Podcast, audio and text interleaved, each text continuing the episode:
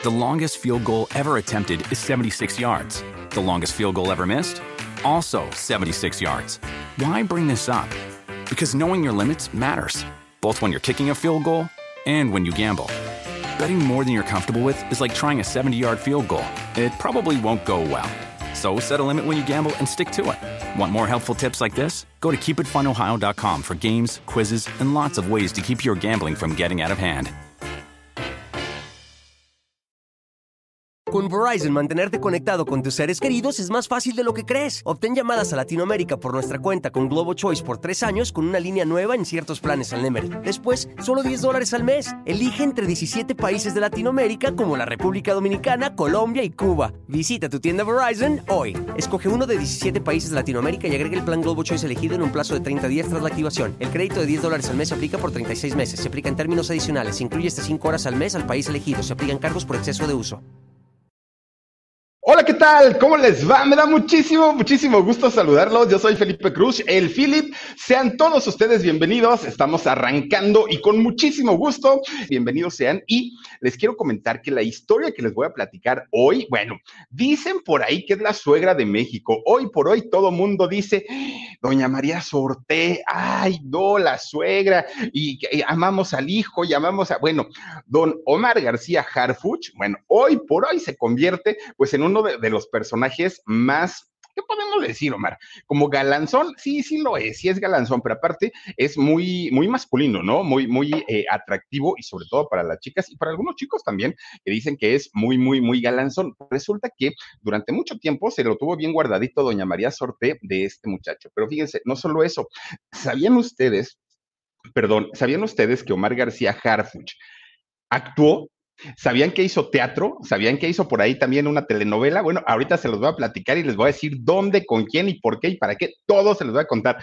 Pero aparte, en, en aquellos entonces, Omar García Harfuch, que hoy tiene 40 años, oigan, tuvo por ahí un detalle bien, bien, bien padre con la gente del staff, con quienes trabajó actores, con eh, camarógrafos, con eh, toda la gente, todo el equipo, la, gente que se dedica, los famosos jalacables, que en realidad su labor es tan, tan, tan importante. Bueno, don Omar, siendo un chiquillo, ¿eh? siendo un niño, pues resulta que tuvo un, ¿qué podemos decirle? Como, como un acto de, de no sé, de humildad, de, de, de, agradecimiento tan padre, tan padre, tan padre, que hoy se los voy a platicar. Pero además de todo, también les quiero contar que doña María Sorte, oigan, de Frente al Sol y todas sus telenovelas, por ahí hizo una película también con don Cantinflas, a pesar de ello, fíjense que la, la historia de vida de doña María Sorte, en apariencia, una historia que debió haber sido llena de felicidad, de luz, de magia, de alegría, no lo era tanto. Había algo que de pronto empañaba la vida de esta importante actriz y cantante y resulta que durante muchos años vivió esclavizada prácticamente al dolor y, un tipo de dolor bastante, bastante fuerte y que, de aquel que se necesita pues apoyo profesional para poder salir de esto. Así es que hoy les voy a contar toda la historia de vida de doña María Sorte, así es que las invito, los invito a que por favor nos acompañen. Vamos a platicar la historia de doña María Sorte. Bueno, en realidad su apellido real no es Sorte. Ahorita les voy a contar por qué se hizo o por qué se hace llamar de esta manera. Fíjense que de, desde hace algún tiempo a la fecha, el apellido Harfuch se ha hecho muy famoso, por lo menos en México y más en la Ciudad de México, porque pues claro, el representante o jefe de la policía de la Ciudad de México es eh, justamente Omar García Harfuch. Y este personaje se hizo célebre, bueno, no solamente por ser el jefe de la policía, también por aquel atentado, oigan, más de 400 balas le encontraron a su camioneta en aquel atentado espantoso y terrible, donde todo mundo decía, ya, o sea, hasta ahí llegó el señor, muy joven, 40 años, y todo el mundo decía, no puede ser. Pues como Superman, ¿no? Salió, bueno, no salió intacto, de hecho recibió tres, tres eh, balazos, ¿no? Eh, Omar García Harfuch, pero finalmente, pues logra sobrevivir afortunadamente. Cuando de pronto se empieza a correr la nota que eh, Omar García Harfuch es hijo de María Sorte, ¿sí? Esta famosísima, pues, actriz, cantante, una mujer que además de todo, muy querida, ¿no? ¿no? Dentro del mundo de las telenovelas en México. Esta eh, mujer que, digamos que desde la década de los 70, 80 y 90 ha sido de las actrices pues más reconocidas, por lo menos aquí en México, y que tuvo protagónicos tanto en televisión y también estuvo participando en cine con artistas muy, muy, muy importantes. Bueno, pues miren, de hecho, el nombre real de ella es María Harfuch Hidalgo. Ella en la actualidad tiene 67 años de edad. Digo, es una mujer realmente muy, muy, muy joven. Y ella nace en la ciudad de Camargo, allá en Chihuahua. Fíjense que Camargo es, híjole, cuna de artistas, y no solamente de artistas en, el rollo de, o en el sentido de, cantantes o actores, de hecho también de allá de, de Camargo, en Chihuahua, Ahí nació nada más ni nada menos que don eh, Alfaro, Siqueiros, este muralista también tan, tan, tan importante, nace ahí. Obviamente nuestra doña Lucha Villa, claro que también nace allá en Camargo, en la ciudad de Chihuahua, y también de allá es justamente doña María Harfuch. Fíjense que la, historia de, cómo es que la, familia Harfuch llega finalmente a vivir allá a, este, a Chihuahua es muy interesante. Fíjense que Celia Hidalgo, una mujer chihuahuense que ya saben, además de todo, que las mujeres del norte, hablando de, las sonorenses, las chihuahuenses, son mujeres altas, son mujeres grandotas, y pues como, como doña Lucha Villa, ¿no? Muy, muy eh, bien proporcionadas ellas, pero además de todo, muy, muy, muy bonitas y muy talentosas. Bueno, pues allá vivía una mujer de nombre Celia, Celia Hidalgo. Y fíjense que doña Celia, siendo una mujer muy bonita, muy atractiva y aparte, pues, con porte, personalidad, muy, muy, muy guapa, pues de pronto, un día, pues estando, pues, ella eh, recorriendo pues las calles de Camargo, conoce a un hombre, a un hombre que se veía distinto a cómo se veían, pues, normalmente los muchachos de aquel entonces. Y resulta que este hombre era José Harfuch, un hombre que traía ascendencia libanesa que llegó justamente con, con esta oleada de, personajes de, allá de, de, Líbano y que muchos de ellos se hicieron muy, se, dieron, se hicieron muy famosos y dieron muchísimo de qué hablar aquí en México. Y podemos hablar de mucha gente, entre ellos, por ejemplo, la familia del ingeniero Carlos Slim, ¿no? Que, ellos llegan justamente de, allá del Líbano, y muy Mauricio Garcés, y podemos hablar y hablar y hablar de muchos personajes que llegan justamente a vivir a México, a diferentes lugares de México, y allá llegó a vivir don José Harfuch. Fíjense, su, su segundo apellido, Stefano, así como el desodorante, más o menos. Bueno, pues miren, este señor, pues con sus raíces árabes y todo, pues un hombre que de hecho por eso Omar, el nieto, tiene esas, esos rasgos o esas características, ¿no? Súper barbón y, las cejas muy pobladas, pues finalmente un hombre de, por allá. Y entonces resulta que ellos, fíjense que se casan, tanto eh, eh, esta señora, pues Celia, como también eh, este señor José. Bueno, se casan y ellos tienen dos hijos. La menor de, estos hijos, pues es finalmente María. Bueno, pues resulta que a María, a María eh, Harfuch, en este caso María Sorte, pues resulta que no le toca mucho tiempo disfrutar de su papá. ¿Por qué? Porque cuando tenía apenas cuatro añitos de edad, el papá muere. Y entonces el papá, siendo un árabe, un árabe muy, muy, muy, muy importante, cuando vivía con, con la mamá y con sus hijitos, pues les daba lo mejor, lo mejor que él podía, ¿no? Todos se los quería proporcionar y tenían una casa muy grande, tenían una casa muy bonita pero cuando el Señor muere, fíjense que de pronto se quedan, eh, pues no solamente en la orfandad de padre los niños, sino además la señora, la mamá, pues no tenía, no tenía como, como, ella estaba más bien como muy metida en el rollo de yo soy el, ama de casa, mi marido trabaja, él es el proveedor, él es el que nos cuida, nos protege, y no era tanto como, como el rollo de, híjole, si él faltara en algún momento, ¿qué voy a hacer? ¿No? Porque pues ella sentía que su seguro, eh, que su vida estaba asegurada. Bueno, pues resulta entonces que cuando muere este señor y María Sorte tenía cuatro años, pues miren, sí sufrieron mucho los hijos, pero sobre todo Celia, la esposa, porque Celia pues estaba acostumbrada a ser ama de casa y lo hacía muy bien, pero no sabía trabajar y además era una mujer muy tímida y que tenía muchos miedos en la vida. No sabía cómo reaccionar. Y lejos de Celia convertirse en el apoyo para sus hijos, los hijos tienen que sacar adelante a Celia. Ellos asumen el papel de, de padre y de madre, los dos hermanos, y tienen que cuidar a su mamá. Fíjense lo que son las cosas. Y entonces así se la fueron llevando durante mucho tiempo. Cuando muere, cuando muere el, el papá de, de, María Sorte, él deja una casa muy grande, muy bonita, pero no deja dinero. Y entonces sin dinero, pues las cosas se complicaron muchísimo, muchísimo, porque además no sabían de dónde caramba iban a poder sacar dinerito para poder eh, salir adelante. Bueno, pues dijeron, bueno, pues miren, dentro de todo, pues afortunadamente tenemos dónde vivir pero lo que no tenían, pues obviamente era el efectivo. Con todo y todo, pues María, junto con su hermano, fueron a la escuela. Y en la escuela, fíjense que, lo, lo, que son las cosas, ¿no? Esos apellidos que son raros, que no son tan comunes, de pronto se prestan pues para la burla, de pronto se prestan como para el bullying, ¿no? Y entonces resulta que a María, una de sus maestras empieza a hacerle burla por el apellido, porque no lo podía pronunciar bien.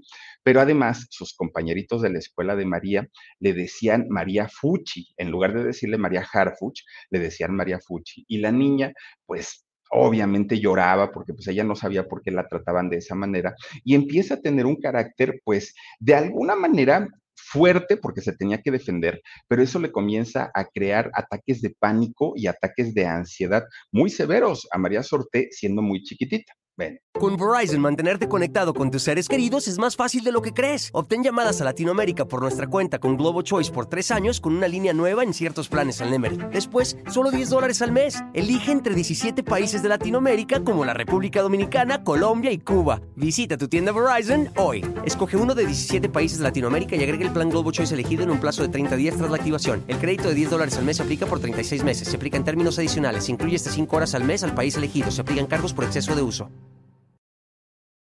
Pues resulta que cuando iba y se quejaba con su mamá, oye mamá, es que en la escuela me están diciendo María Fuchi, pues resulta que la señora se ponía a llorar, Celia, en lugar de decirle, hija, tú no te dejes y tú vas a poder y mira y contéstale. No, la señora lloraba también porque decía, es que no sé qué hacer, cómo te defiendo. Era muy, muy, muy, eh, pues muy tímida la señora Celia, pero además sí tenía muchos miedos.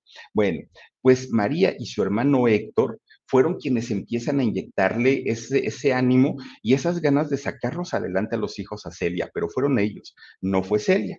Bueno, pues miren, tanto María como Héctor, los dos hermanos, eran los que desde muy chiquitos se hicieron cargo de la casa, se hicieron cargo de los gastos, se hicieron caso de los quehaceres, de todo. Y fue un cambio de vida muy radical, porque ellos estaban acostumbrados a la buena vida y de la noche a la mañana se habían quedado prácticamente sin dinero.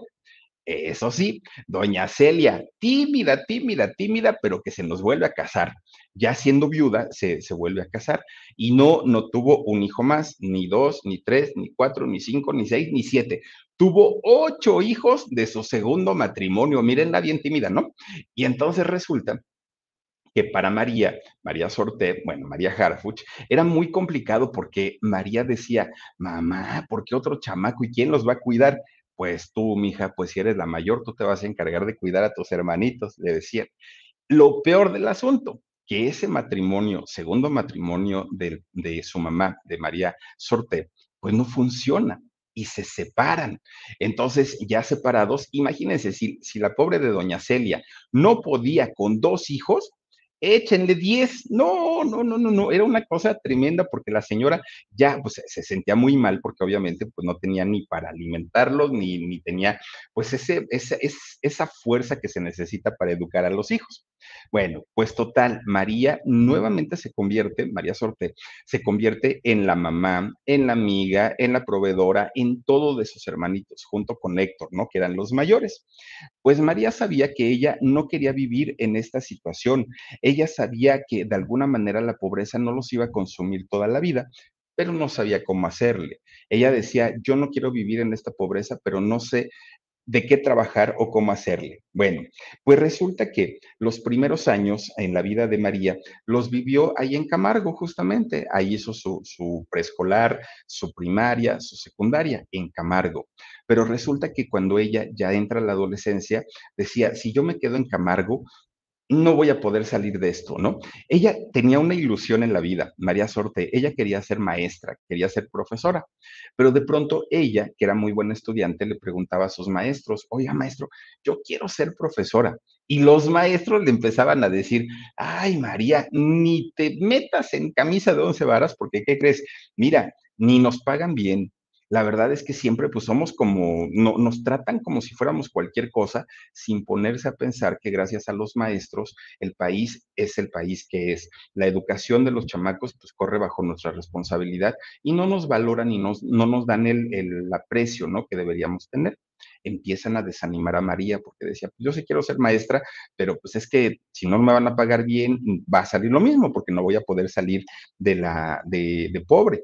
Y entonces resulta que le hablan sus amigas de un colegio que estaba, pero ya en la ciudad de Chihuahua, Chihuahua, Chihuahua. Y entonces ahí dice María, pues me voy a inscribir ya no voy a estar en Camargo, ya voy a estar en Chihuahua, y era la Casa de Protección a la Joven. Esta, esta escuela era como un internado, hagan de cuenta, no las dejaban salir a las niñas, las tenían ahí pues, pues guardaditas y ahí era donde estudiaban todas las chicas. Pues ahí es donde se va a estudiar este, María Sorte. Miren, buena estudiante, eso que ni qué, y lo fue siempre María Sorte, pero eh, pues ella sabía que tampoco Chihuahua, Chihuahua iba a ser la opción si es que ella realmente quería progresar en la vida. Ella decía, yo necesito hacer algo más. Así que cuando cumple justamente sus 18 añitos, que esto ocurrió en 1973, María dijo, me voy para la grande, ¿no? Que en esos años, bueno, la Ciudad de México estaba centralizada y entonces aquí ocurría todo, ¿no? Aquí estaba pues todo. Si, una persona quería destacar, tenía que vivir en la Ciudad de México. Bendito sea Dios, hoy no es así. Hoy cada estado tiene su, propia industria, tiene sus propias oficinas, es decir, ya es una, son, son ciudades muy grandes. Chihuahua es una de ellas, pero en aquel momento, pues no. Entonces María dijo, me voy al Distrito Federal, sí o sí. Tenía 18 años y sus papás ya no, bueno, su mamá ya no le podía decir que no. Entonces María ya decidida que no quería ser profesora de escuela, dijo, pues no voy a ser profesora, pero lo que sí quiero ser es médico. Voy a estudiar medicina y me voy a convertir en una de las doctoras más prominentes de México. Y entonces empieza a preguntar dónde eh, pues estudian y se preparan quienes hoy por hoy son los doctores número uno. Le dijeron una en el Poli u otra en la UNAM, ¿no? Y entonces María dijo a la Universidad Nacional Autónoma de México. Y cuando le dicen el examen lo difícil que era, pues dijo, bueno, por algo he estudiado y he sido tan buena alumna. Oigan, ¿qué creen? Pues resulta que María hace su examen de, su examen de admisión a, la UNAM y ¿qué creen? Que se queda, fíjense que ahora sí que contra todo pronóstico, ella se queda ahí. Eh, estudiando. Obviamente sus papás le ayudaban con algo de dinerito, ¿no? Y entonces se busca una compañera para rentar un, pequeño departamentito, bueno, como cuartos, ¿no? Eh, rentan ahí. Esta compañera era una mujer tabasqueña. Entonces ahí vivían las dos, ¿no? Tanto la tabasqueña como María y se iban a la universidad a estudiar. Pero esta chica tenía, la tabasqueña tenía un sueño en la vida. Ella quería estudiar actuación, esta mujer. Entonces había viajado desde Tabasco a la Ciudad de México, bueno, al Distrito Federal, buscando la oportunidad, obviamente, de ser actriz. Cuando llega aquí, le dicen que la mejor escuela, y creo que lo sigue siendo, pues obviamente era este Instituto Andrés Soler. Bueno, pues resulta entonces que un día le dan la cita a la tabasqueña y le dicen, para tal fecha tienes que presentarte en las instalaciones del Andrés Soler para que te hagan una prueba y ver si calificas o no para poder estudiar aquí, porque no se trata de, pagar, se trata de, de tener a los alumnos que tengan aptitudes. Bueno, entonces, esta tabasqueña le dice a María, María, ¿me acompañas? Nada más voy a hacer una prueba, ya me van a decir si me quedo o no me quedo, y nos regresamos. Y María dijo, bueno, pues no nos queda tan lejos, vamos y te acompaño, ¿no? Y ahí se va la tabasqueña con María, y todavía en el camino la tabasqueña iba ensayando, ¿no? Sus diálogos, lo que iba a decir y todo. Llegan a, a las instalaciones y María se queda esperando y esta mujer entra la tabasqueña Bueno, pues resulta que para aquel momento, fíjense que sale uno, uno de los, ah, ¿cómo podemos decir? Un gran actor, maestro de actuación aparte de todo, don Luis Jimeno. Fíjense que don Luis Jimeno sale eh, allá a la recepción donde estaba María y se le quedaba viendo, ¿no? Así como, y María se incomoda, porque María decía, ay, este señor como que, ¿qué quiere? Y entonces el maestro, don Luis Jimeno, gran actor, se acerca a María y le dice, tú, niña, ¿sabes leer? Y entonces María dice, ay, este señor, ¿cómo que si sé leer? Pues ya estoy en la universidad, que no friegue, ¿no? Y entonces María se enoja porque decía, a lo mejor este nada más como que quiere ligar, ¿no? O sea, como que quiere eh, hacer plática. Y María todavía no le contesta, o sea, lo saludó, pero nada más hasta ahí. Y entonces le dice, sí, a ti te estoy preguntando, niña, ¿sabes leer o no? Y María le dijo, sí, señor, sí sé leer, pero yo vengo a acompañar a una de mis amigas y la estoy esperando. Pero sí sabes leer, sí, señor, sí sé leer. Y que le da unas hojas y le dice, a ver, léeme por favor esto. Y María dijo, no, señor, yo no vengo a nada, no, no, no, a mí no me interesa. Muchas gracias, pero pues ahí será otro día, ¿no? Pues le está, insiste y insiste y insiste, ¿no? Don Luis Jimeno, hasta que María le dice, a ver, préstame, ¿no? Y empieza a leer. Ella leyó normalito, normalito. María nunca se imaginó que esa lectura le iba a cambiar la vida en todos los sentidos. Miren, de entrada, de entrada, pues ella se dio cuenta que se sintió muy cómoda y pudo leer un guion sin mayor problema. Y los guiones tienen su chiste, ¿eh? porque pues obviamente no en todas las líneas entra el actor, hay, hay interacciones. Y entonces María lo hizo también que el maestro Jimeno se queda como muy sorprendido y le dice, oye, eres muy buena, pero aparte tienes mucho carisma, estás muy bonita, muy jovencita. Entra a estudiar aquí, al Andrés Soler, por favor, inscríbete con nosotros. Y María, en aquel momento, ella no, pues, pues ahora sí que la agarró en curva, ¿no? Porque decía, este, María, bueno, pues es que yo no, no, no sé por qué me lo está diciendo. Bueno, pues total, María se sintió tan cómoda con esto que dejó la universidad, se salió de estudiar medicina y empieza a estudiar actuación. Y entonces María dijo, bueno, pues, pues ahora sí que si la vida me está dando limones, aprenderé a hacer limonada. Bueno, pues empieza a estudiar y fíjense que los primeros trabajos que le dejan a doña María Sorte fue hacer teatro. Y María Sorte empieza a hacer teatro, pero eh, con papeles muy chiquitos, pues prácticamente insignificantes, pero resulta que por muy poquito que saliera la obra de teatro, María Sorte brillaba. Ahora sí que como su telenovela de Frente al Sol, ¿no? María Sorte brillaba y lo hacía muy bien, pero aparte a los caballeros les parecía una niña muy bonita, muy guapa, y digo, María Sorte a la fecha con 67 años se sigue viendo muy bien. Bueno, pues resulta entonces que de pronto se presenta una obra de teatro en aquellos años que se llamó Antonia. Con Verizon, mantenerte conectado con tus seres queridos es más fácil de lo que crees. Obtén llamadas a Latinoamérica por nuestra cuenta con Globo Choice por tres años con una línea nueva en ciertos planes al Nemery. Después, solo 10 dólares al mes. Elige entre 17 países de Latinoamérica como la República Dominicana, Colombia y Cuba. Visita tu tienda Verizon hoy. Escoge uno de 17 países de Latinoamérica y agrega el plan Globo Choice elegido en un plazo de 30 días tras la activación. El crédito de 10 dólares al mes se aplica por 36 meses. Se aplica en términos adicionales. Se incluye hasta 5 horas al mes al país elegido. Se aplican cargos por exceso de uso. Y cuando se hace Antonia, ya la llaman para darle un personaje de mayor peso, con más tiempo ya sobre el escenario, y María se sentía muy, muy, muy cómoda. A partir de ese momento, María Sorte comienza a protagonizar diferentes obras de teatro. Y en aquellos años estaba muy fuerte el asunto de las fotonovelas. ¿Se acuerdan ustedes de estas bueno, eh, novelas que se hacían a través de, revistas. Y entonces muchos, Verónica Castro, don Rogelio Guerra, grandes actores eh, salían en las fotonovelas, famosísimas. Entonces a María, de pronto los productores decían, esta niña tiene su talento, esta niña es buenísima. Y entonces resulta que la llaman para que empiece a hacer fotonovelas y fíjense que ahí es donde se dan cuenta que no la podían presentar como María Harfuch, porque decían, no, no es un nombre comercial, no es un nombre como, como que la gente lo pueda pronunciar correctamente y se van a burlar de ti, entonces hay que cambiarlo.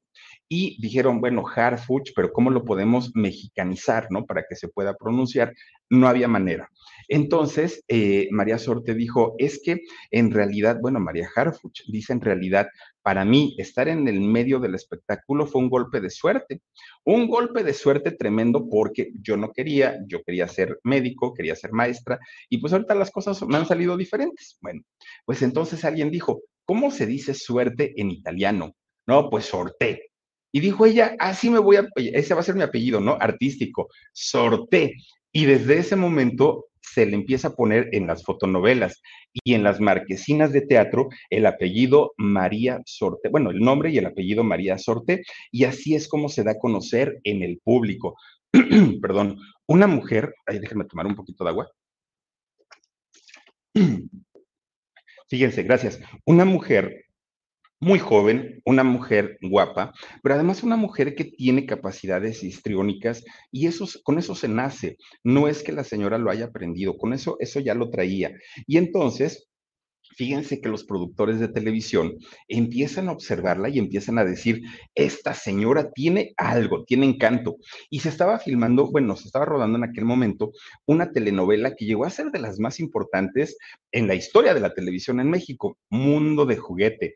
Oigan, Chachita estuvo por ahí, estuvo por ahí doña Sarita García, estuvo por ahí Graciela Mauri, bueno, grandes, grandes actores y actrices. Pues ahí entró a trabajar María Sorté en esta telenovela en Mundo de Juguete. Le dieron un papel de igual manera pequeño porque tenían los productores que empezar a probar poco a poquito hasta que finalmente se dan cuenta que María tenía el peso correcto para poder salir en televisión y no solo salir en televisión, sino además poder conquistar al público. Empiezan a llegar más proyectos de televisión poco a poquito hasta que finalmente un buen día le dan el... ¡Oh, Omar! Mira nomás, del baúl de los recuerdos. No, no, no. Vaya telenovelas aquellas, ¿no?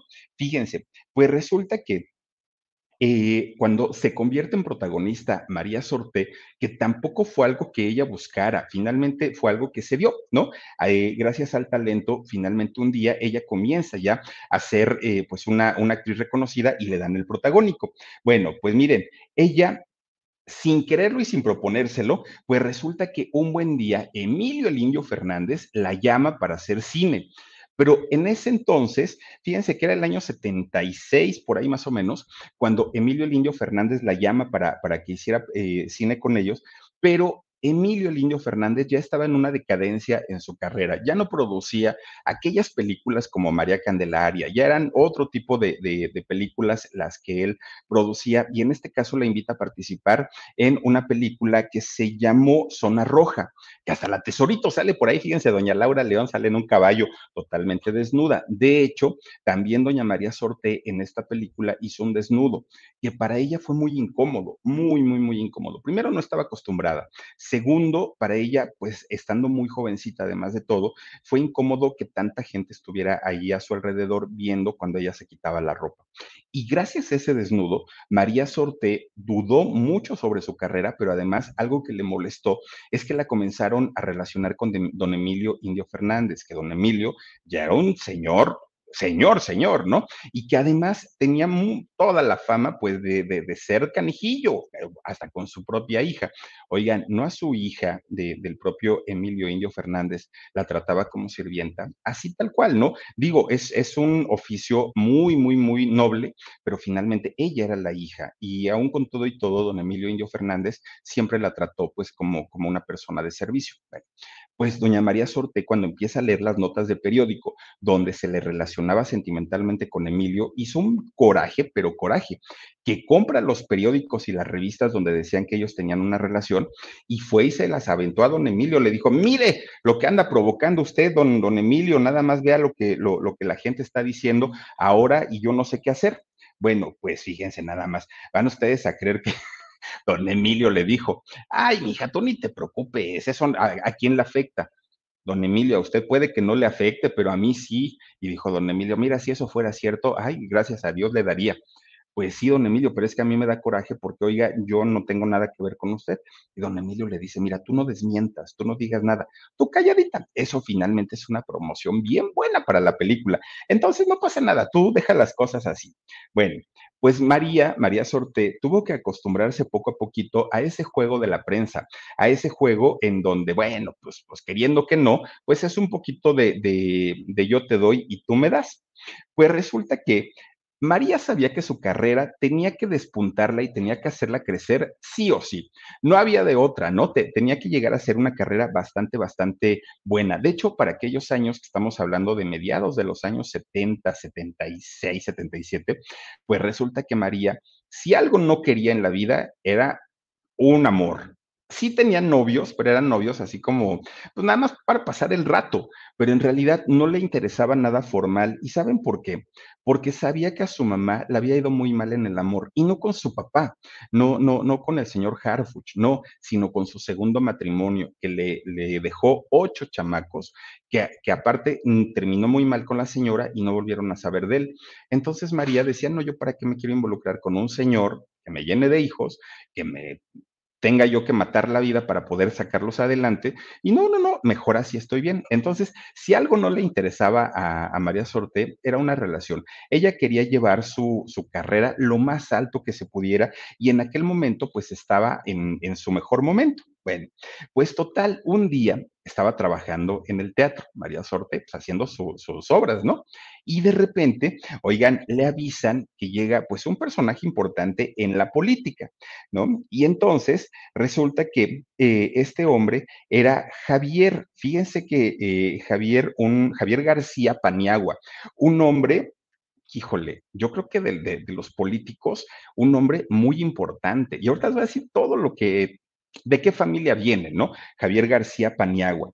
Cuando ambos se vieron y en ese momento eh, Javier tenía una relación, de hecho, pues tenía hasta un hijo, pero resulta que cuando se vio Javier García Paniagua con María Sorté, todo cambió. Aquella idea que tenía María de nunca voy a casarme, no voy a tener hijos, no, del amor no es para mí, pues resulta que en ese momento cambió ahora sí que se fue, se esfumó y resulta que le empiezan a salir sus ojitos de corazón a María Sorte y también a este señor Javier García Paniagua. Bueno, pues empiezan a platicar, empiezan a salir, se empiezan a coquetear y finalmente empiezan a tener una relación muy criticada en aquel entonces porque, pues sí, Javier eh, tenía su, a su familia. De hecho, hay un hijo, Javiercillo, Javiercillo, eh, de, mm, que nació allá en Jalisco, en el estado de Jalisco. Bueno, pues miren, este señor conquistó a María Sorté porque era caballeroso, era amable, detallista, galante, tenía todas las características que una mujer puede desear en un hombre. Y María Sorté, pues no se dejó, pues más bien se dejó seducir, ¿no? Por, por este señor. Bueno, Dice María Sorte que ella lo rechazó una y mil veces, pero que el señor insistía, insistía, insistía, hasta que finalmente, pues dijo, bueno, está bien, ¿no? Dicen por ahí, como dicen, va tan, tantas veces va el cántaro al, pozo hasta que ya no sale.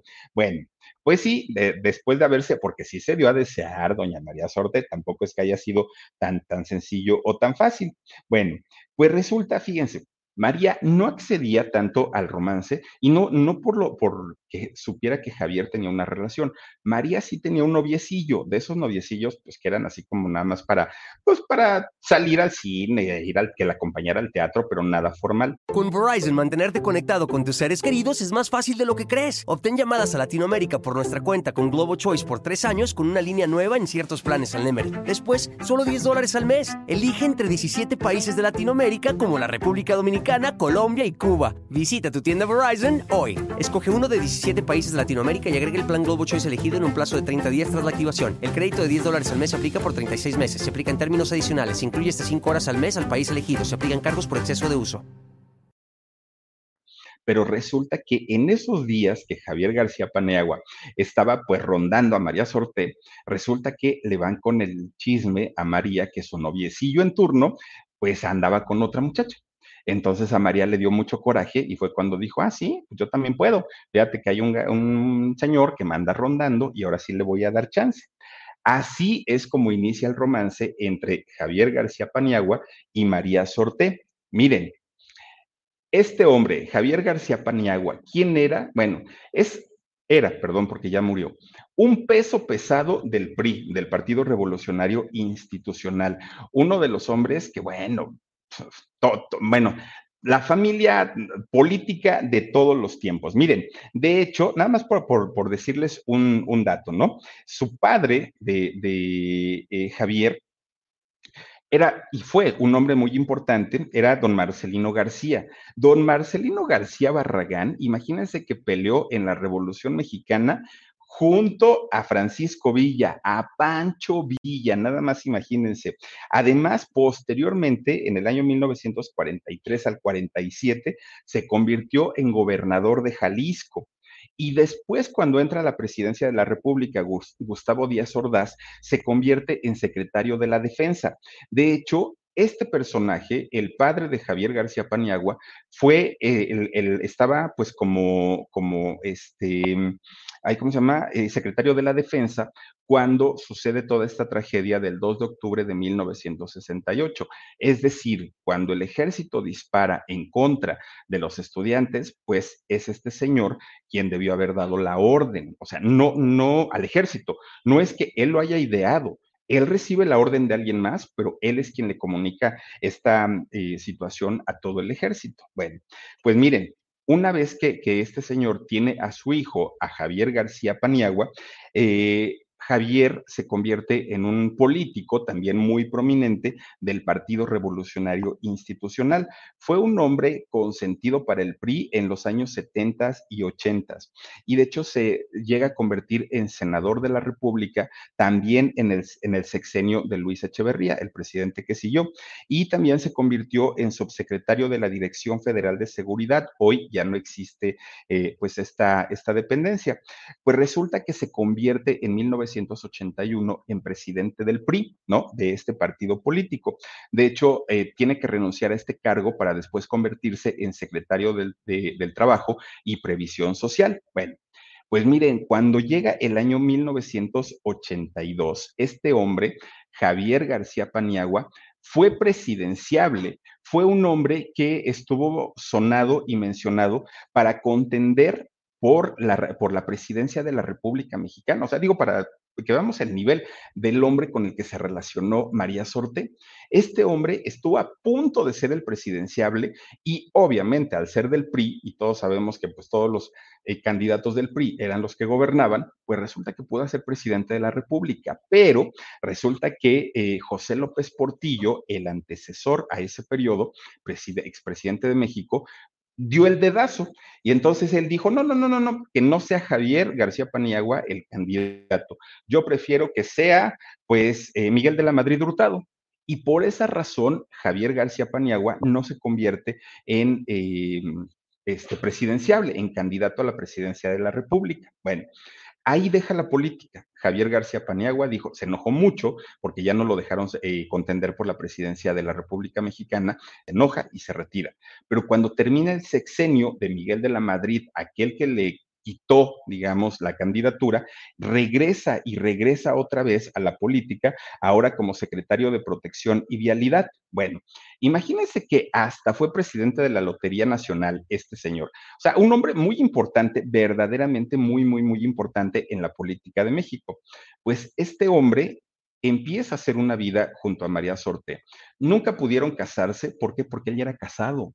Este hombre, pues obviamente ya no vivía con su familia, ni siquiera con, con su hijo, pero eh, resulta que este muchacho eh, Javier García Paniagua, bueno, ya ni tan muchacho, ¿no? Empieza a hacer una vida con María Sorte y por otro lado, pues había quedado su, pues digamos, su ex esposa, una mujer de apellido Morales, que con ella había tenido a un hijo, a Javier García Morales, y a quien le apodaban el Javiercillo.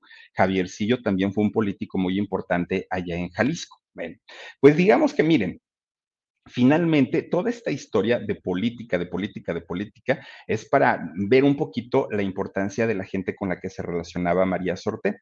Bueno, pues resulta que estando ya juntos, María y Javier García Paniagua tuvieron dos hijos, uno de ellos Adrián y el otro Omar. Adrián de 44 años al día de hoy y Omar de 40, Omar García Harfuch. Bueno, en realidad hubieran sido tres hijos, pero el primer embarazo de María Sorte no lo logra eh, pues eh, tener y eh, pues resulta que pierda a su bebé. Entonces quedan ellos dos, quedan nada más Adrián y Omar. Bueno, pues ahora sí ya como pues digamos como familia, ¿no? Porque finalmente, pues aunque no estaban casados, ellos vivían juntos y tenían a sus dos hijitos.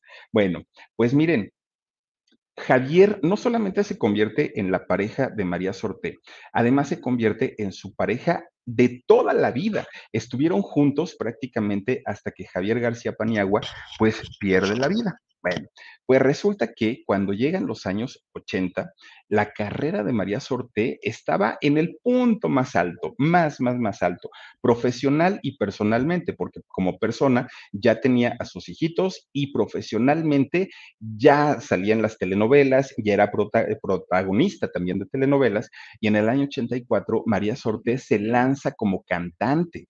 Fíjense que ella saca, saca discos y le va muy bien, ¿eh? le va bastante, bastante bien. Tiene sus éxitos, eh, María Sorté, no es que sea la gran voz o la voz que México esperaba, pero por lo menos para eh, interpretar los temas de sus telenovelas, le funcionaba bastante, bastante bien.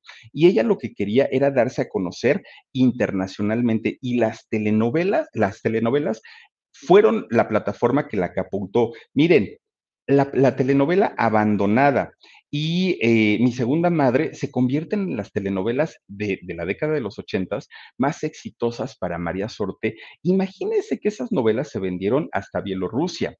Nada más imagínense, ¿no? Y allá en este país, al día de hoy, María Sorte sigue siendo considerada una diva y de hecho se tuvieron que doblar sus voces y muy al estilo de Verónica Castro, que ella llegó a Rusia, por ejemplo, junto con Rogelio Guerra. Eh, en, el caso de María Sorte, bueno, una mujer a la que le fue increíblemente bien en las telenovelas, en todas las que ella hizo, prácticamente le fue muy bien. De hecho, cuando trabajaba con, con Alfredo Adame, los dos muy guapos y tuvieron su, su éxito bastante, bastante bien. Pues fíjense nada más. Resulta que empieza ella a hacer una telenovela que se llamó Abandonada.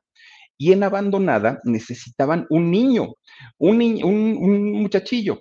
Y entonces el productor decía, híjole, pues a quién metemos y a quién metemos y a quién metemos.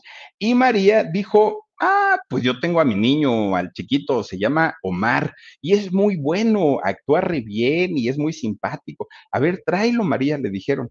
Y lleva a Omar García Harfuch. Sí, hoy el, jefe de la policía de, de la Ciudad de México llegó y le dan su guion, el chamaco se lo aprendió y miren, actuó ahí en esta película, ¿no? Que se llamó Abandonada. Bueno, después María Sorte hizo una obra de teatro que se llamó Cuentos de Navidad y la misma historia, necesitaban a un muchachito y resulta que María dijo, mi hijo, aparte mi hijo ya hizo telenovelas, entonces lo contratan con sueldo y todo, ¿eh? A Omar García. Iba, su carrera pintaba, la carrera de Omar pintaba para ser actor, pero resulta que Omar, pues imagínense el papá quién era, ¿no? Javier García Paniagua, un hombre de dinero. Imagínense quién era la mamá, pues María Sorte, protagonista de telenovelas. No necesitaba dinero, Omar. Y entonces, ¿qué creen que hizo?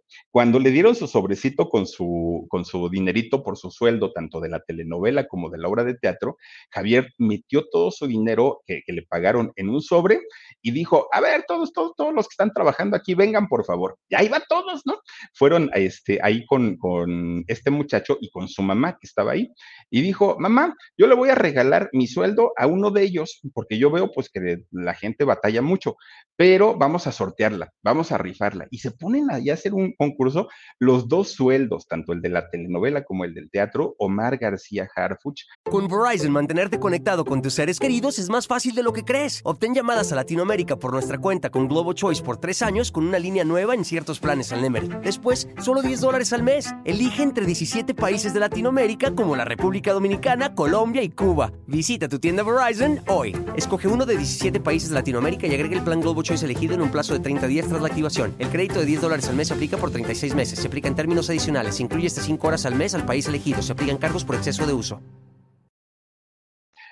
Rifó ese sueldo y alguna persona del staff de esas producciones se ganó el primer sueldo de Omar García Harfuch. Fíjense nada más. Bueno, obviamente al niño le aplaudieron, pero a quien más le aplaudieron fue a su mamá. ¿Y por qué le aplauden a la mamá? Pues porque decían, vaya manera en que la señora ha educado a sus hijos. Qué bonito.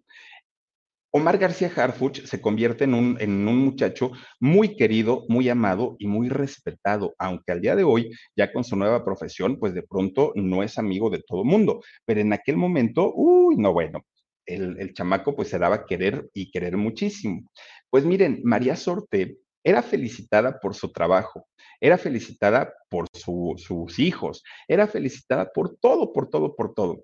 Digamos que vivía bien, trabajaba bien, tenía sus hijos bien, pues no tenía motivos María Sorte como para sentirse de otra manera más que feliz. Pero ¿qué creen? Que con todo y todo, María Sorte padecía ataques de ansiedad y depresión espantosa. Y todo eso venía por la época en la que se burlaban de ella y que tenía una mamá, que su mamá, lejos de apoyarla, la mamá era más miedosa que, ella. Y entonces, pues María no tuvo ni a su papá porque murió cuando tenía cuatro años y su mamá era como una niña, era una mujer indefensa, una mujer que después tuvo que aprender y gracias a sus hijos a ser una mujer eh, fuerte. Pero en aquel entonces María tiene que convertirse, imagínense una niña de seis años, convertirse en el sustento de su casa, pero además en decirle, mamá, no te preocupes, mira, mamá, vamos a salir adelante, mamá, mira, ella era en todo sentido, cargó el peso y la responsabilidad. Y esas, eh, eh, esas cosas que vivió eh, María, pues la hicieron ser una mujer que empezara con depresión y empezara a tener también estos ataques de pánico y estos ataques de ansiedad que eran muy fuertes. Y ella, para no preocupar ni a su esposo, bueno, a su pareja, ni a sus hijos, cayó ¿no? Ella nunca dijo nada, no lo mencionó porque decía, no quiero que ellos se empiecen a preocupar. Y ese tipo de problema lo vino arrastrando durante mucho, mucho, mucho tiempo. Pero además, María Sorte tenía un pánico, tenía una fobia, una fobia espantosa a eh, que fuera enterrada viva. Fíjense que la familia de ella, eh, tanto su madre como, como su abuela eh, materna, padecían un, un, yo creo que es un síndrome que es la famosa catalepsia. Y la catalepsia son, son episodios en donde la persona pareciera que está eh, muerta, de hecho no, presenta signos vitales, y de repente despierta que eso dicen que le pasó a don Joaquín Pardavé, también que en paz descanse, y que por eso después lo encontraron boca abajo y todo este asunto, ¿no? Que la familia lo ha desmentido. Pero bueno, finalmente María Sorte, como sabía que su familia traían este problema de la catalepsia, ella decía, si me llega a pasar a mí, va a ser lo más horrible del mundo que yo esté tres metros bajo tierra y de pronto pues que me despierte y esté todo oscuro. Y, ella vivía en pánico constante. A lo mejor para uno pues, pues podría ser algo, ay, no, no, no, eso no pasa. Pero ella que lo había visto con su familia directamente, vivía aterrada con esta situación y esto le empieza a, le empieza a generar el, pánico desmedido y este pánico desmedido que creen que le traía, le traía alucinaciones y entonces de pronto ella empezaba a ver cosas y ya hablaba de ver cosas paranormales. Hablaba de, que veía fantasmas, que se movían cosas, que escuchaba voces. Era una cosa muy fuerte porque pues eran problemas que de haber sido tratados de inmediato se hubieran podido corregir sin problema, pero como los dejó crecer y los dejó avanzar, pasaba el tiempo y cada vez iba siendo peor, peor, peor, peor. Y entonces, pues entre el miedo de, la catalepsia y todo eso, pues María se sentía triste, se sentía deprimida y la gente le decía, María, pero pues si tienes todo para sentirte feliz, estás hermosa, eres exitosa, eres talentosa, tus hijos, tu marido, todo está muy bien, ¿cuál es el problema? Pero María se quedaba callada. De repente un día, una de sus amiguitas le dice, oye María, ¿por qué no haces algo? Mira, Tú que andas en el mundo de la artisteada y que andas en todo eso, esta María del Sol y Yuri, ya ves que andaban, uh, las dos andaban pues perdidas, ¿no? Andaban ahí en sus cosas y en, en adicciones y todo eso, y se hicieron cristianas, y siendo cristianas, su vida se compuso, como por arte de magia. ¿Por qué no te acercas a ellas? Y María Sorte dijo, no, no por una razón, porque yo no quiero ver a la religión, a ninguna, como una válvula de escape. O sea, en realidad, si yo me llego a interesar en alguna religión, va a ser eh, porque yo quiera, porque es mi fe, porque tengo el deseo y no porque pues quiera salir eh, de, de, una situación. Y en este caso, creo yo que lo que necesito pues ir es ir a psicólogos, psiquiatras o a personas profesionales. Bueno.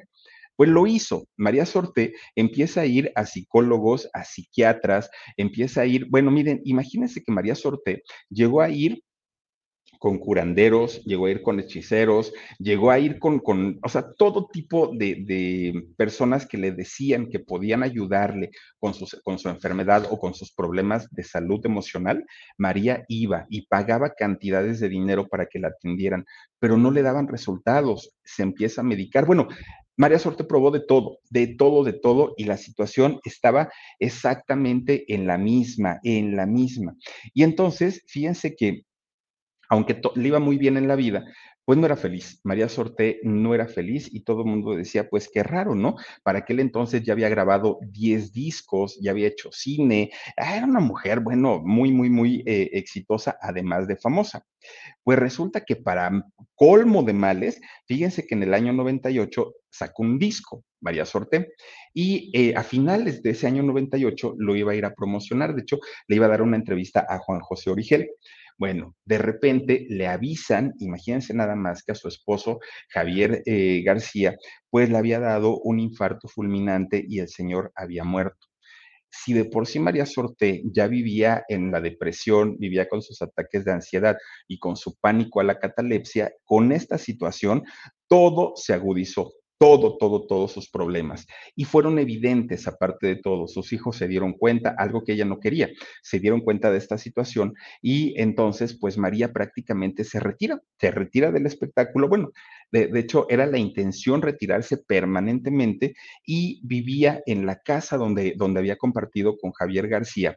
Y era una casa enorme, y esta casa la sentía sola, María Sorte, y no se podía acostumbrar a la ausencia de su, de su pareja, que además su pareja la había apoyado en todo y pues entendía su profesión, y María pues estaba peor, más hundida que nunca. Fíjense que eh, ella ya después de haber intentado dejar su carrera, ella un buen día vio que no le funcionaba y dijo, a lo mejor va a funcionar lo, lo, contrario.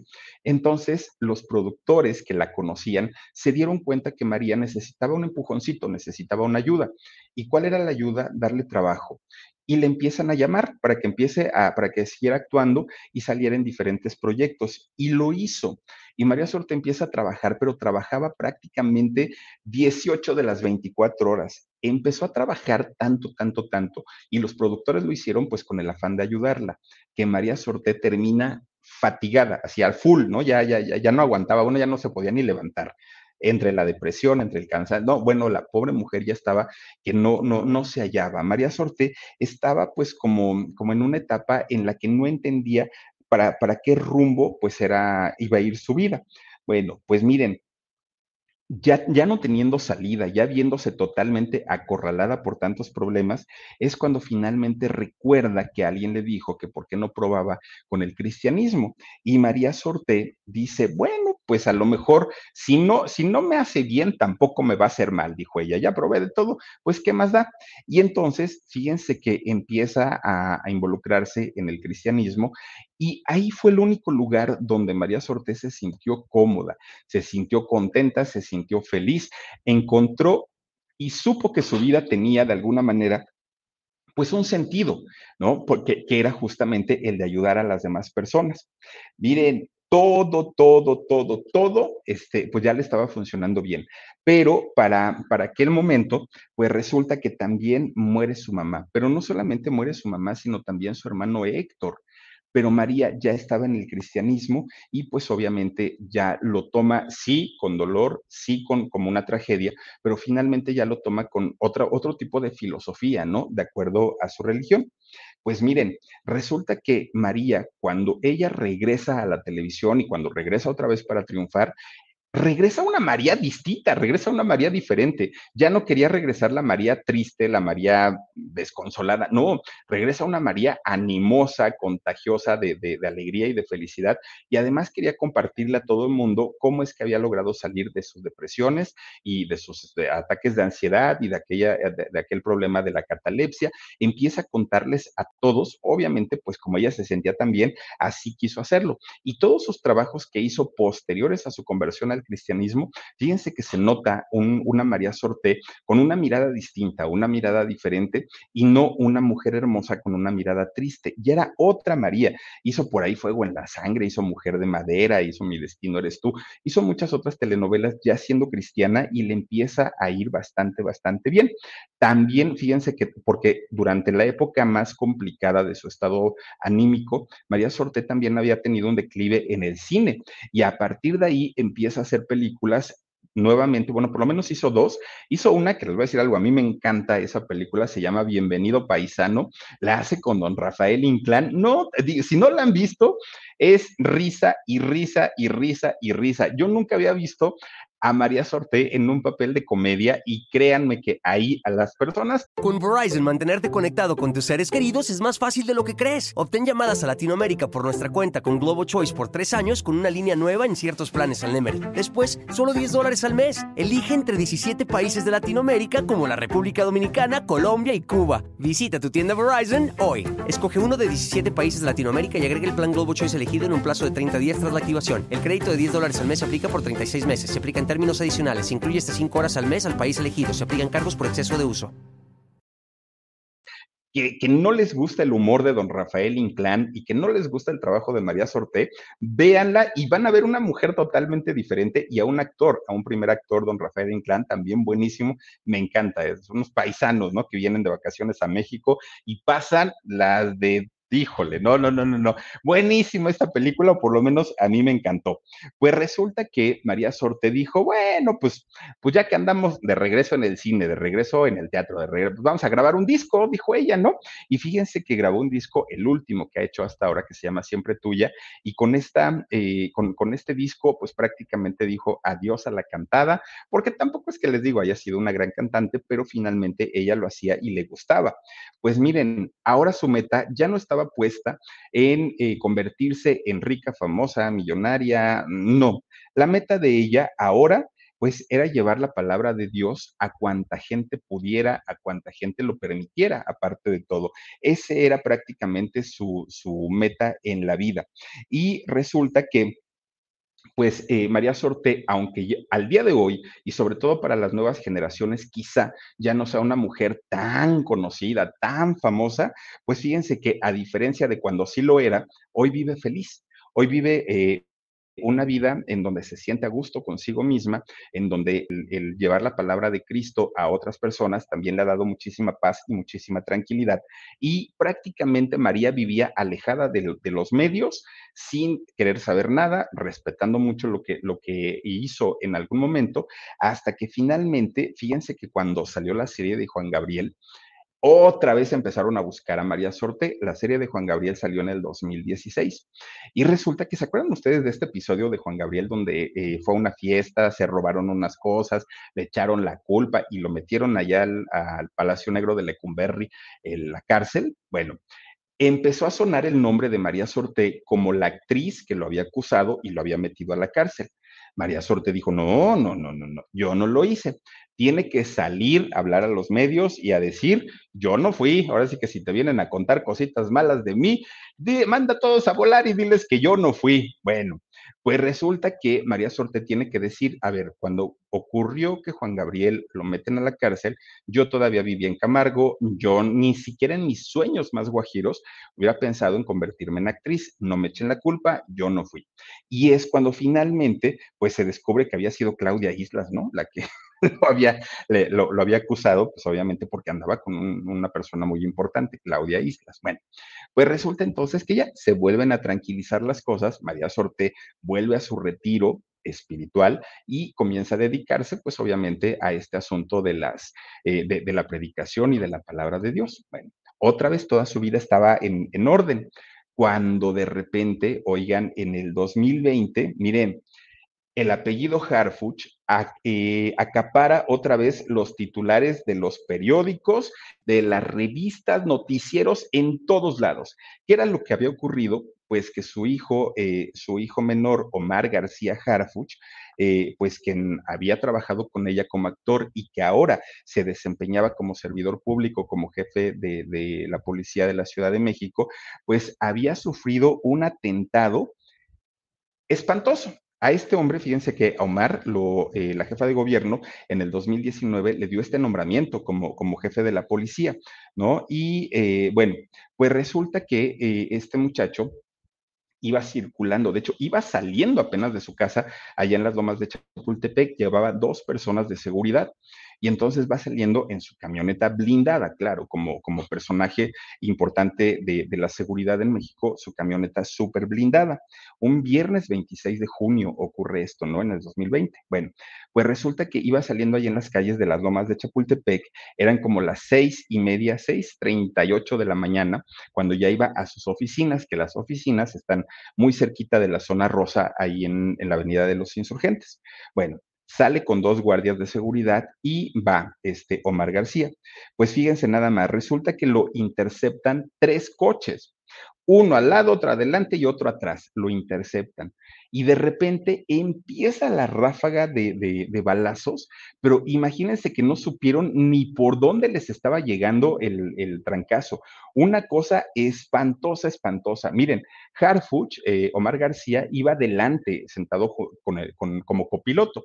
Y resulta que fueron minutos de terror en que la camioneta, y vean nomás cómo quedó, fue, fue una cosa espantosa. Los vecinos, que aparte esta es una de las colonias pues, más caras y donde vive gente de, de, dinero, ahí en las lomas de Chapultepec, llaman de inmediato a la policía y la policía, oh, y bueno, cuidan mucho esta colonia, había policía cerca. Entonces llaman a la policía, pues obviamente para que vayan a pues a defender, ¿no? A esa camioneta que estaba siendo atacada sin saber que el jefe de los policías era quien estaba siendo atacado. Bueno, pues de tanto, tantos balazos que empieza a recibir la camioneta, la camioneta, a pesar de ser blindada, la de Omar García, se empieza a llenar de humo por dentro. No, en ese momento todavía no rompían los cristales. Y entonces empieza a llenarse de humo en, aquel momento y Omar intenta repeler la agresión. Entonces, fíjense que, que lo que hace, pues es eh, disparar pero dispara en el parabrisas, ¿no? Tratando, pues él en, su desesperación dispara, pero los, lo, las balas se quedan incrustadas de adentro hacia afuera porque el carro era blindado, la camioneta era blindada, entonces no podían salir las balas. Bueno, pues miren, Omar estaba muy asustado. No, yo creo que la palabra susto es poco, ¿no? Y entonces Omar para ese momento se da cuenta que uno de sus escoltas ya había muerto y entonces se pasa para el asiento de atrás tratando de buscar más armas, ¿no? Porque seguramente pues llevaban más y poder defenderse. Pues resulta que miren, Edgar, uno de los acompañantes eh, custodios de, Omar, ya había recibido nueve balazos. Imagínense nada más, era, era una lluvia de balas. Bueno, pues resulta que la otra persona, Rafael, que también iba con él, él ya había recibido para ese momento 15 disparos, uno 9 y el otro 15. Bueno, obviamente después de 15 eh, balazos también había perdido la vida. Pues Omar no se fue limpio, no, no, no. Omar también recibió tres disparos.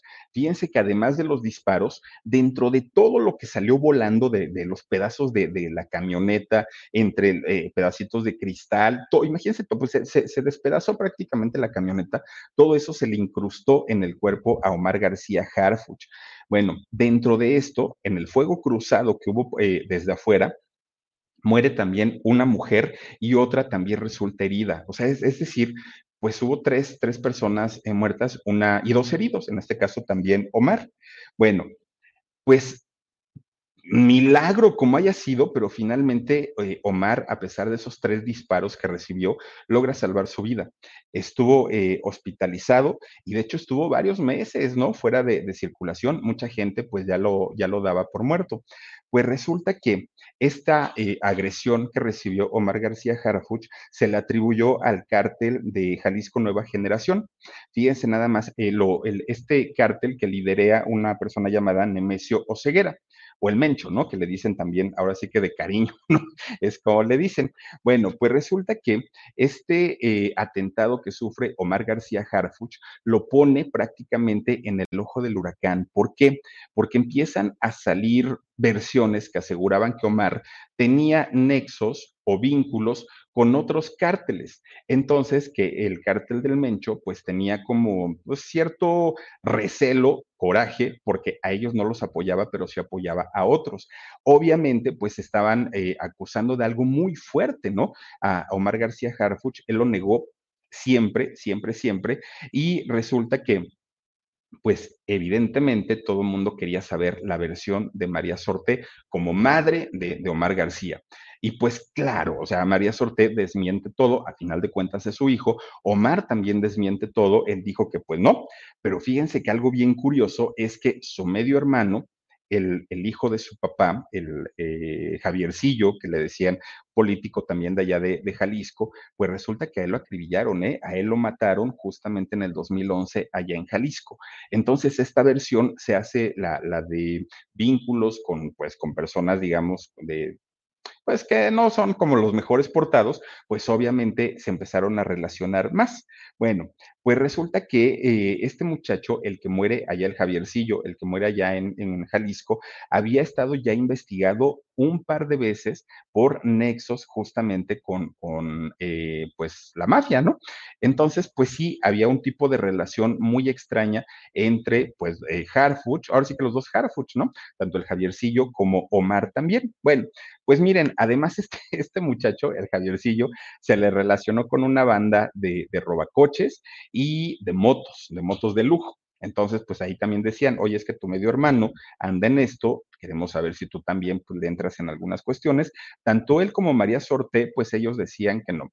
María Sorté, de hecho, estaba en casa cuando le dan la noticia del atentado de su hijo y bueno, ya se imaginarán, ¿no? Llegó eh, Adrián, su, su otro hijo, y le dijo, mamá, acaba de pasar esto con Omar, mira esto. Bueno, María casi se nos va ahí en el momento. Ya después le explicaron que estaba en el hospital. María fue a verlo para, para ver cómo estaba. Y cuando vio la camioneta, María Sorté, bueno, no daba crédito cómo es que su hijo eh, estuviera vivo si la camioneta ya la, nos las pusieron aquí, cómo quedó y fue, parecía coladera la, la camioneta, ¿no? Quedó de una manera, fueron casi 450 balazos. Imagínense ustedes no, no, no, eso, debió haber sido espantoso. Bueno, pues María lo único que, que, decía es que ella, pues cuando le dieron el cargo a su hijo, que ella nunca estuvo de acuerdo, que ella le decía, no lo tomes, Omar, no hagas eso, mira que es muy peligroso, pero pues es que decía que el hijo pues era su pasión, ¿no? Finalmente ya traía en la sangre pues este asunto de, de servidor público, igual que su padre, igual que su abuelo, bueno, pues ya, ya, ya se lo sabía, ¿no? Pero finalmente María, pues tenía que respetar la decisión de, de su hijo.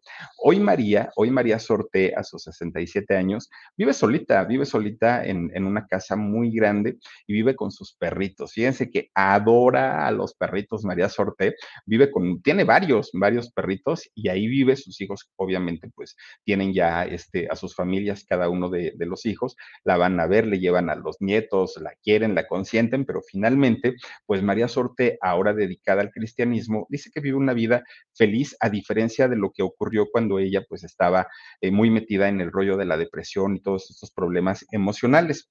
Tiene 10 nietos, fíjense nada más, pues ah, le salieron buenos los hijos, ¿no? Y pues sigue trabajando, pero ya no, ya su prioridad ya no es ni ser protagonista, ni acaparar los titulares, no, ella dice, a mí denme trabajo porque me hace sentir bien, pero no me me interesa ya la fama, ya lo tuve, dijo ella, y ahora lo que quiero pues es compartir la palabra de Dios. Bueno, pues miren, ha hecho 30 telenovelas, María Sorte, 13 películas, ha grabado 11 discos, además de series, programas de televisión, una mujer que de verdad muy, muy, muy trabajadora y que supo, ¿no? Capitalizar pues aquel, aquel momento en el que le dicen, señorita, ¿sabe usted leer? Y que le van que va diciendo ella, pues sí leer, pues léame un guion. Y dijo ella, pues no, se hizo del rogar y miren, sin saberlo, hasta dónde llegó doña María Sorte. Bien por ella, definitivamente bien que sí. Y pues ahí está la historia de vida de esta mujer chihuahuense, orgullosamente, fíjense nada más, y mamá, dicen por ahí que mamá de uno de los hombres más galanes de México, eso es lo que dice, pues habría que ver. Habría, ¿ustedes qué piensan, chicas? ¿Sí lo es o no lo es? ¿Es la suegra de México o no lo es? Gracias de verdad por iniciar la semana con nosotros. Cuídense mucho, descansen rico, sueñen con los angelitos. Nos vemos si Diosito quiere el día de mañana. Soy Felipe Cruz, el Philip. Adiós. Besos. The longest field goal ever attempted is 76 yards. The longest field goal ever missed? Also 76 yards. Why bring this up? Because knowing your limits matters, both when you're kicking a field goal and when you gamble. Betting more than you're comfortable with is like trying a 70 yard field goal. It probably won't go well. So set a limit when you gamble and stick to it. Want more helpful tips like this? Go to keepitfunohio.com for games, quizzes, and lots of ways to keep your gambling from getting out of hand.